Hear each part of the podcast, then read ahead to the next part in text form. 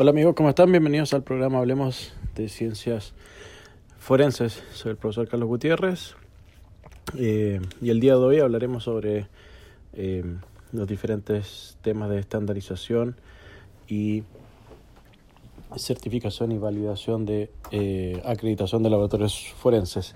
estaremos conversando también sobre las normas ISO que regulan las ciencias forenses a nivel internacional y un poquito sobre el caso Ted Bundy. Así que eh, hablemos de ciencias forenses. Recuerden enviarme sus mensajes al más 1-808-352-7098.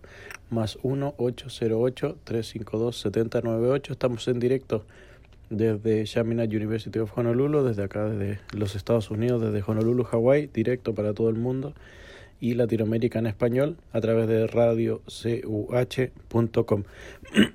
Perdón. Estamos en directo a través de radiocuh.com eh, desde Honolulu, Hawái para toda Latinoamérica y el mundo en español. Bueno, vamos a conversar sobre las normas ISO. El año recién pasado, en septiembre del año 2018, fueron publicadas las normas ISO 21043. Perdón. Estas normas ISO eh, hablan y estandarizan, estandarizan eh, los nombres y estandarizan también la em, eh, nomenclatura que uno utiliza y que debe utilizar todo científico actualizado en las ciencias forenses en sus reportes periciales. Em, en, en, este caso, por ejemplo, habla y define lo que es una escena del crimen, que es un lugar donde se requiere la investigación por parte de un ente forense. Y lo habla como escena del crimen, no, no habla de un lugar del hecho, ni lugar de ocurrencia, ni sitio del suceso, sino que la definición internacional y la estandarización internacional habla de escena del crimen. Recuerden que eh, la sigla ISO, ISO significa Organización Internacional de Estándares. Entonces todos los países están eh, suscritos a esta institución que estandariza esto. Entonces, lamentablemente, lamentablemente existe la legislación en, en muchos países que habla de eh, o con otros términos, seguramente el legislador que, que, que generó esa ley no fue bien asesorado en su minuto y por eso le, le, llaman de otra forma en todos los países, en diferentes países. Hay países que le llaman sitio del suceso, es en eh, lugar de ocurrencia, lugar del hecho, etcétera, pero lo que eh, la estandarización internacional eh, indica es que se hable de escena del crimen. Entonces eso es muy importante tenerlo en consideración. Por supuesto, si su ley, perdón, si la ley en cada uno de sus países eh, tiene otra nomenclatura, por supuesto tienen que usarla porque está dentro de su ley, pero no deben olvidar que la estandarización internacional habla de escena del crimen. para seguir avanzando sobre este mismo tema, también esta norma ISO eh, eh, crea y estandariza también qué es una escena del crimen y la escena del crimen puede ser un lugar físico, pero también una un, un, cuerpo, un cuerpo de una víctima y esta, este cuerpo no solamente un ser humano, sino que los animales también son considerados como escena del crimen. Entonces esto también es nuevo, también es muy importante de considerar y lo más importante también es que no solo considera eh, seres que hayan fallecido, sino que también personas vivas, entonces víctimas que se encuentran en servicios de urgencias o animalitos que se encuentran en servicios de veterinaria también son escenas del crimen y hay que ser, hay que procesarlas por supuesto con el debido respeto y con toda la con todo lo que ellos eh, se merecen y la, la metodología correspondiente. Perdón, también existe una organización eh, que se llama OSAC, y esta OSAC está dividida en cinco em, divisiones o especialidades de las ciencias forenses, que es la investigación de escena del crimen y investigación médico-legal, la evidencia digital o multimedia, la ADN y biología, eh, química y eh, análisis instrumental y física y patrones de interpretación. Entonces, estas cinco divisiones, estas cinco áreas de las ciencias forenses, tienen por supuesto subdivisiones, que por ejemplo en el caso de la investigación de escena del crimen y e investigación médico-legal eh, considera la antropología, la identificación de víctimas en desastres, em, la utilización de, de, perros y sensores, em, detectores, la investigación de escena del crimen propiamente tal, investigación de, de incendios y explosiones, la investigación médico-legal y la odontología. la evidencia en, la, en el análisis multimedia y evidencia digital considera toda la, evidencia digital como una especialidad, los teléfonos inteligentes, computadoras, etcétera. Tenemos la identificación facial, no y esta identificación facial, facial no es una identificación manual, eso ya no existe en los países desarrollados, ya ni, ni siquiera llegan a la corte eso, sino que se utilizan software para poder eh, analizar eh, a través de algoritmos y generar esta identificación. Por eso es, eh, es parte de este eh, especialidad o esta área de evidencia digital. Eh, el reconocimiento de voz también se utiliza en, en, este, en esta área, también con software, y el análisis de videos e imágenes. En el caso de la especialidad o el área de ADN y biología, eh, tiene un área de interpretación de datos, eh, análisis biológicos, por supuesto, y diferentes métodos, y también, y dentro de eso, por supuesto, está el ADN y, y también los, los delitos medioambientales, o todo lo que tenga que ver con delitos biológicos. En el caso de química y en análisis instrumental también tenemos un, una sección de análisis de eh, restos o de escombros y explosivos que se relaciona mucho con la, la especialidad o la especialización de investigación de incendios, eh, eh, de análisis de materiales geológicos, de análisis de residuos de disparo, de rastros de, o, trazas de evidencias, eh, que son las pinturas y, y, cabellos, etcétera, drogas, por supuesto, y toxicología. Y en el última, en la última área tenemos la evidencia física y los, los patrones, que está el análisis de patrones de manchas de sangre, no en manchas hemáticas, sino que se llama análisis de patrones de manchas de sangre. Eh, tenemos eh, eh, armas de fuego y, herramientas. Tenemos las marcas de neumáticos también y rastros de calzado. la evidencia de documentos cuestionados y análisis de rastros de huellas dactilares. Entonces, esas son las especialidades que están reconocidas y están estandarizadas a nivel internacional. Y este, este comité se reúne todos los años, un comité muy activo, un comité bastante que, que tiene vida propia, todos los años se, se reúnen a hacer actividades y analizar eh, cada una de las especialidades. Y por supuesto, este comité cuenta con un... Eh, análisis legal, tiene un brazo legal también, entonces hay abogados que, y, jueces que indican si esto puede ser reconocido en la corte o no, esto se analiza de esta forma, legalmente hasta dónde puede llegar eh, la ciencia en el proceso judicial, etcétera. También tiene un comité que se revisa todo el control de calidad, a ver si la, lo, los estándares de los reportes periciales que ellos determinan cumplen con los requisitos mínimos o si hay que ir mejorándolos, por supuesto, día a día, de acuerdo a, la, a los nuevos conocimientos que se, van obteniendo.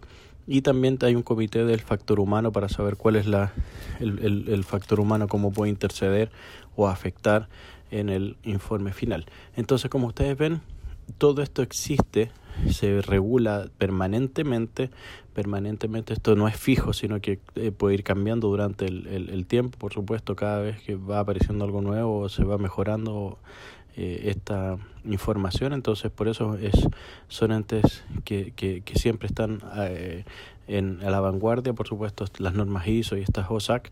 Entonces, eh, es muy importante estar siempre atentos y actualizados con ellos, con la información que ellos van proporcionando, porque puede que tengamos una información y al año siguiente ya esa información se encuentre obsoleta. Es por eso que, como ciencia, las ciencias forenses en general, hay que, hay que ser muy activo en ellos y siempre hay que estar en permanente capacitación y permanente actualización en todo eso para no eh, quedar atrás y, por supuesto, eh, siempre en beneficio de las víctimas y no hacer eh, informes o reportes periciales que no corresponden, sino que es estar siempre, estar siempre en base a la ciencia y basado en las normas de las certificaciones y las acreditaciones que vamos a conversar sobre ello, pero después del break musical. Así que vamos a escuchar una eh, vamos a escuchar una canción ahora y volvemos con la diferencia entre las certificaciones y las acreditaciones. Son lo mismo, son diferentes lo vamos a ver a la vuelta. Recuerden, estamos hablando de ciencias forenses. Soy el profesor Carlos Gutiérrez. Envíame, tus preguntas o tus comentarios al WhatsApp más 1 808 372 7098 808 352 7098 en directo todos los martes a través de radiocuh.com en directo todos los martes y la repetición a través de mi canal de YouTube en arroba forensic carlos g en mi canal de YouTube. Nos vemos, espérenme a la vuelta del break musical.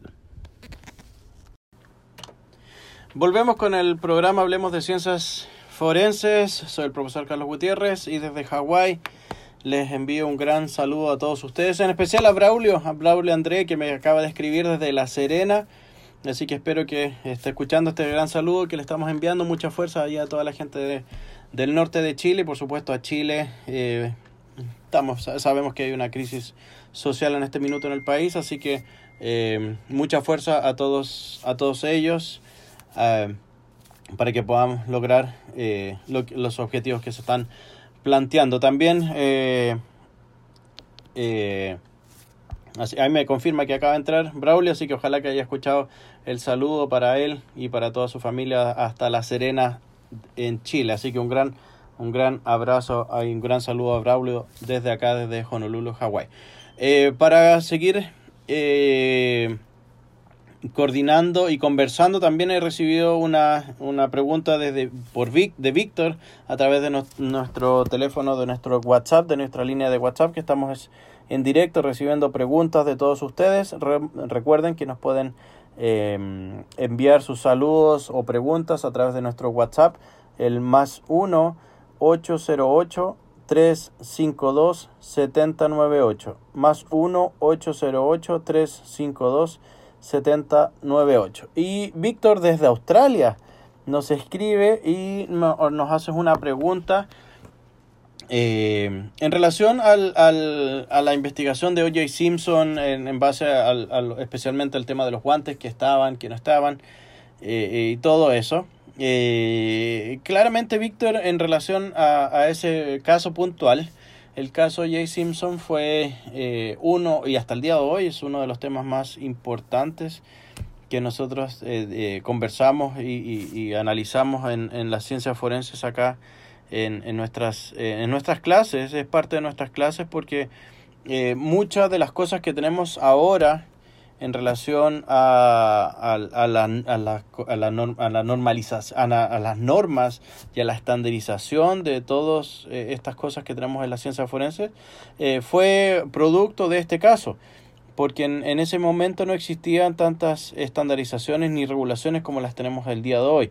Entonces, eh, podemos entender, sabemos y, y, esto nos genera eh, ese caso, por supuesto, de los guantes y, muchas otras evidencias más que no pudieron ser comprobadas en el tribunal ni eh, eh en relación al caso que eh, se, se, estaba llevando a cabo, que era un, un, un caso terrible, un doble homicidio, que hasta el día de hoy no tiene culpables. Entonces, eh, eh, exactamente, en el caso de J. Simpson eh, no se pudo, no se manipuló de buena forma la, la, evidencia, no se analizó la evidencia de buena forma tampoco, entonces eh, eh es algo que se aprendió, que la gente aprendió en, esta, en esa oportunidad y eh, pudieron, eh, y hemos podido, por supuesto, evolucionar y aprender sobre eso. Es la idea cuando se cometen errores, por supuesto, siempre aprender de estos y no volver a cometerlos y regularizar. Ojalá que, que eso eh, sea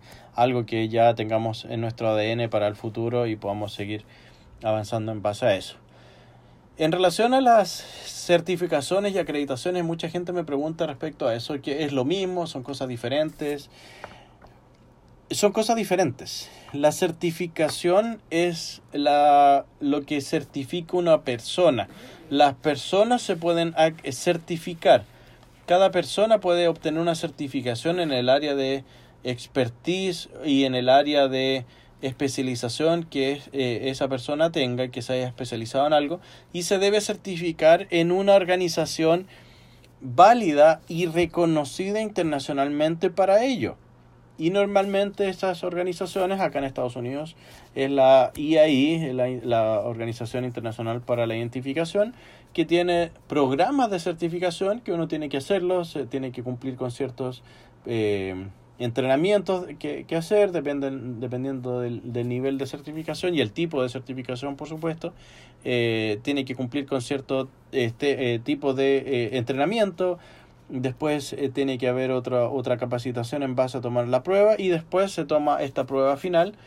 Que dependiendo, como les decía anteriormente, el, el tipo de certificación puede tardar de entre cuatro, entre, perdón, entre 3 a 5 horas. Entonces es una prueba presencial que uno tiene que tomar esa prueba, hacerla y en base al resultado eh, uno obtiene su eh, certificación.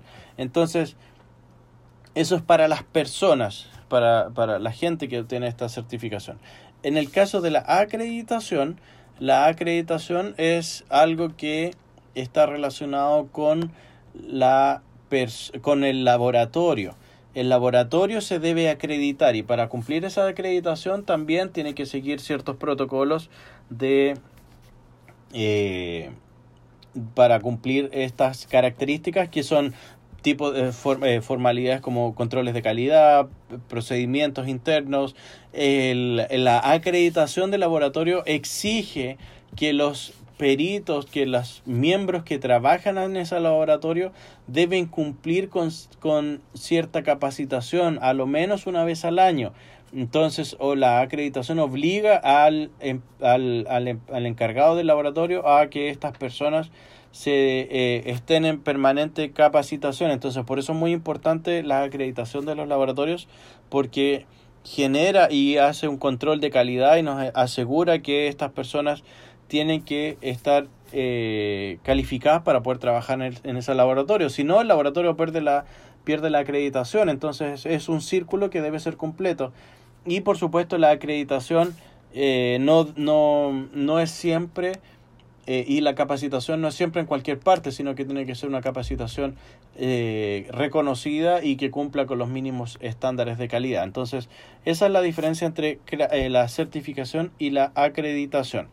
Em, vamos a ir al próximo break de música y para volver eh, y volvemos eh, con la última parte de nuestro programa donde hablaremos sobre Ted Bundy, quién fue esta persona, quién, cuáles son las verdades, los mitos y, eh, hablar un poco ya científicamente sobre todo lo que está envuelto en este, en este personaje, en este asesino en serie.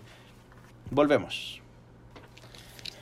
Volvemos con Hablemos de Ciencias Forenses. Soy el profesor Carlos Gutiérrez. Eh, y desde acá, desde Honolulu, Hawái, le envío un gran saludo a todos los que nos están sintonizando. Recuerden, todos los martes hablemos de ciencias forenses desde radio cuh.com, desde Chaminade University of Honolulu y eh, después la repetición a través de eh, mi canal de YouTube, arroba Forensic Carlos G. Mi canal de YouTube es Forensic Carlos G. Vamos a hablar para ir finalizando el programa del día de hoy sobre Ted Bundy. Todos sabemos, eh, todos han escuchado más de alguna vez que Ted Bundy fue un asesino en serie, vivió acá en Estados Unidos y incluso ahora hay una película eh, protagonizada por Zac Efron eh, sobre esta, esta película sobre este personaje. Ted Bundy fue, fue una persona que vivió entre que nació en en Vermont, acá en Estados Unidos, en 1946. Eh, y fue. Eh, su muerte fue provocada por la silla eléctrica, luego de ser condenado por eh, homicidio. la diferencia de otros asesinos seriales que, que tenemos en la historia, él asistió a varias universidades y se fue especializando y fue estudiando derecho y otras carreras, pero básicamente siempre se enfocó en el derecho. Em, él siempre estudió en la, especialmente en la Universidad de Washington, que está en, cerca de Seattle, em, en la costa oeste de Estados Unidos, al norte, y ahí es donde comienzan estos asesinatos.